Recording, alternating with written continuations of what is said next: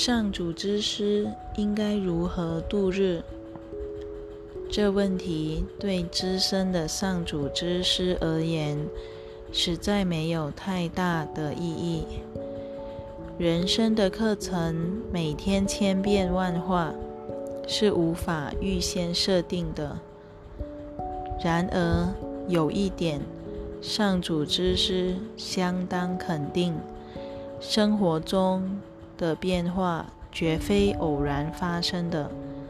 看出这一点，并了解此言真实不虚，他就能够活得安心自在了。自然会有人告诉他，他在这一天以及每一天该扮演什么角色。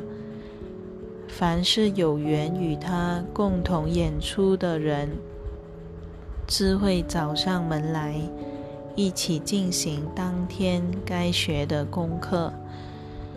他所需要的人绝不会缺席。凡是出现于他眼前的，必会带来一个既定的共修目标，那就是他当天该学的课程。因此。对资深的上主之师而言，这问题显然是多余的。这问题不止已经提出，而且已经答复了。他与那终极答复始终保持生息互通。他显得胸有成竹。因为展现在他眼前的路是如此平坦而安稳，至于那些信心还不够坚定的人，又当如何？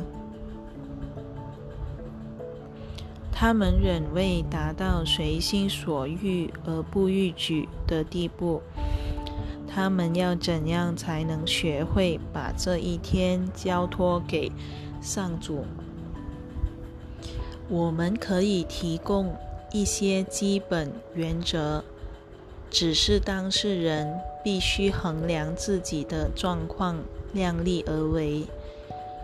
若把他们当成例行公式，反而容易引发问题，因为。他们很容易变为天条或偶像，而伤及原先设定这些原则的真正用意。我们可以这么说：好的，开始是成功的一半，但如果一天之始就乱了脚步，他们随时都可以重新开始。当然。若想要节省时间的话，愈早开始，获益愈大。一开始就怀着节省时间的初衷是明智之举。这当然不是终极的评估标准，但在起步阶段，它的效果最为显着。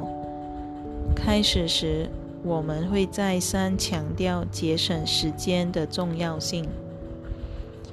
它在整个学习过程也扮演着相当重要的角色。但是，遇到后来，我们就会愈少强调它了。刚开始时，我们敢肯定地说：如果你能正确地开始一天的生活，必会帮你节省许多时间。至于我们究竟该投入多少时间，这完全取决于上主之师的个人需要。他必须操练过整部练习手册，才配称为上主之师。因为我们的操练是以本课程为基本蓝图的。他需要按部就班的完成练习手册的操练之后，才可把个人的需求列为基本考虑。这是一部相当具体务实的课程。上主之师一早醒来的环境未必适合静心，在这情况下，他只需记住尽快为自己安排一段能与上主共处的时间即可。愿他真能如此。时间的长短并不重要。一个人可能放松地闭着眼睛静坐一个小时，却一无所得；一个人也能同样轻松地腾出片刻的时间，却在那一片刻中全然结合于上主之内。总之，大致的原则即是。醒来之后，愈早静心愈好。当你开始坐立不安时，不妨再撑一两分钟。你也许会发现，那个障碍竟然变得无影无踪。若非如此，就该在此结束你的静心。晚上静心的步骤也大同小异。如果睡前一刻对你不太方便，你的静心时间可以安排的早一点。躺着静心绝不是明智的选择，最好坐着，挑个你最自在的姿势。操练过一遍练习手册后，你对此多少也累积了一些经验。可能的话，临睡前是献给上主的最佳时刻。他会将你的心灵导入一种安息状态，不受恐惧的侵扰。若为了权益之计，不得不提早你的静心时间，至少在临睡前腾出片刻，闭起眼睛，想一想上主。你从早到晚应该特别把下面这个念头牢记于心，它是一种纯然喜悦之念，平安之念。无穷无尽的解脱之念，它之所以无穷无尽，是因万物万事都会在这一念中重获自由。你以为你已经替自己建造了一座安全堡垒？你以为自己拥有一种能力？足以将你由梦中可怕的魅影里拯救出来。其实不然，那绝不是你的安全保障。你放弃的不过是那想要保全幻觉的大幻觉而已。那才是你害怕的。你害怕自己的放弃那些幻象。害怕虚无是多么愚蠢的事！那儿纯然，空无一物。你的种种防卫措施一无所用。其实，你的处境也没有任何危险。你根本不需要这类防卫措施。一旦认清了这一事实，那些防卫伎俩就自行隐退了。唯有如此，你才可能接受自己的真正保障，愿意接受上主保护的教师，便能轻松自在的度日了。他以前为自己建造的安全措施，再也引不起他的兴趣。因为他已安全了，而且内心对此肯定不疑。他的神圣向导绝不会辜负他的期待。他再也不去评估问题的轻重难易，因为他已将所有的问题交托给那一位了。他的解决方案是没有难易之分的。他不止现在是安全的，在幻觉侵入心灵以前，以及放下一切幻觉之后，他始终安全无比。他的出境并不会因时因地而有所不同，因为上主而言。他们全是同一回事，这是他真正的宝藏。除此之外，他不需要任何保障了。然而，在人生旅途中，上主之师一路上仍会遇到诱惑，从早到晚，他都需要提醒自己。什么才是自己真正的宝藏？他该怎么做？尤其是当他在为世间的俗物操心挂虑时，他只能量力而为。只要他有必成的信念，他迟早会成功的。但他内心必须十分清楚，成功并非来自于他，而是来自天恩。不论何时何地或任何境遇，只要他求，就会得到。当然，有些时候他避免会三心两意。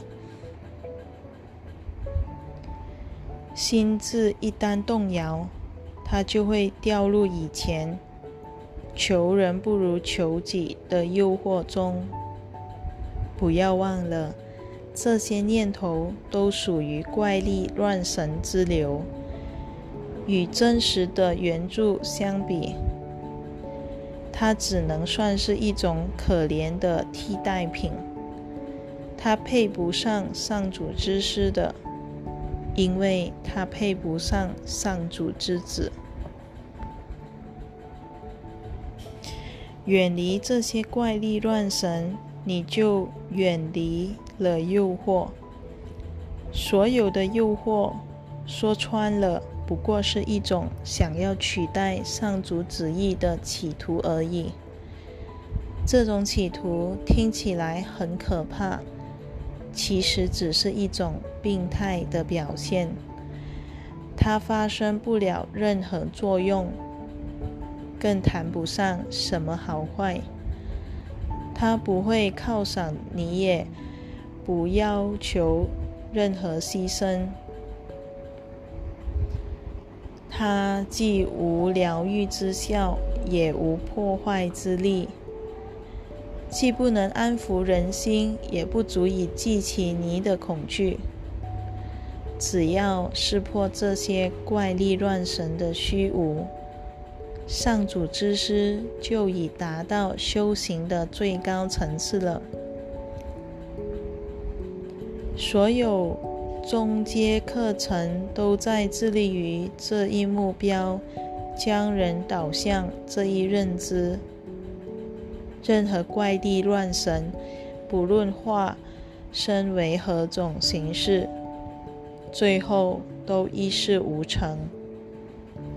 正因他一无所能，才那么容易摆脱。发生不了任何作用的东西，岂会吓得了任何人？世间没有一物取代得了上主的旨意。简而言之，上主之师应把他一天的精力为此真理作证。他一旦把任何替代品当真，他就被蒙蔽了。但只要下定决心不受蒙蔽，他就不可能受到蒙蔽。他不妨记住这句话：上主与我同在，我不可能受到蒙蔽。他也可以选择其他的话，或是仅仅一个字，甚至一个字都不需要。然而，当他拒绝诱惑而不把怪力乱神当真时，心中应该非常清楚，那不是因为怪力乱神可怕，或是他多么罪过，也不是因为他危险。而是因为它毫无意义。怪力乱神深深的扎根于牺牲及分裂之念，这两者只是同一错误的两面而已。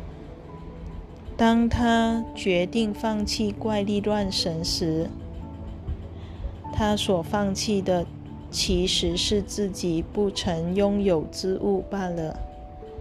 做此牺牲后。天堂就会重现于他的觉知当中。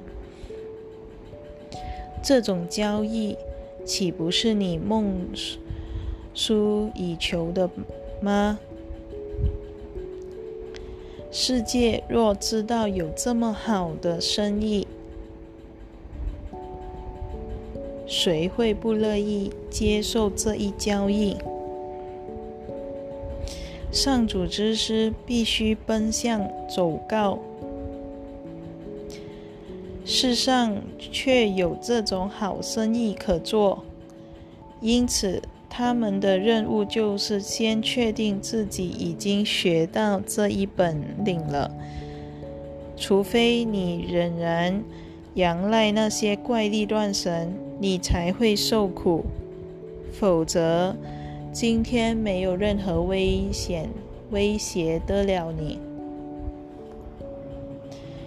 除了上主旨意以外，没有其他的旨意存在。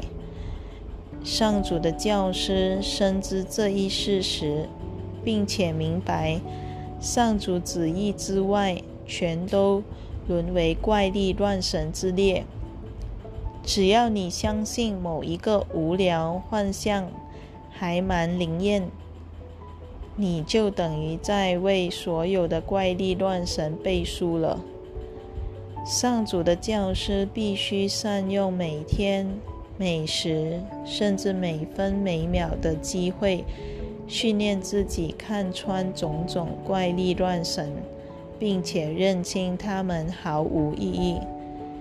你一旦不再害怕他们，他们就会知难而退了。天堂之门就会为你重新开启，它的光明会再度照耀在你清净安宁的心灵上。